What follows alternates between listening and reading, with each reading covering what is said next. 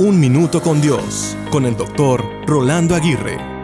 No comprendo o no comprender es lo que dicen algunas personas cuando están aprendiendo nuestra preciosa lengua española.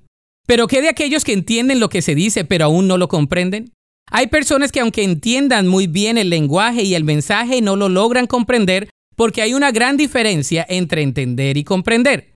Es posible entender una frase, pero no comprenderla. Entender es percibir el significado de algo, aunque no se comprenda. Comprender es hacer propio lo que se entiende y actuar en resultado de dicho entendimiento. En otras palabras, el entender es la percepción con claridad de una situación en especial, mientras que el comprender tiene que ver con la toma de conciencia de una situación al integrarla a uno mismo. Algunos le llaman la interiorización del conocimiento. Es fácil entender una situación cualquiera como una ecuación matemática, pero esta misma ecuación ya entendida se comprenderá en el momento que se aplique.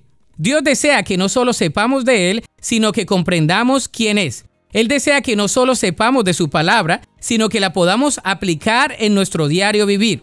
De modo que Dios quiere que entiendas, pero también que comprendas. La Biblia dice en el Salmo 147.5, Qué grande es nuestro Señor su poder es absoluto, su comprensión supera todo entendimiento.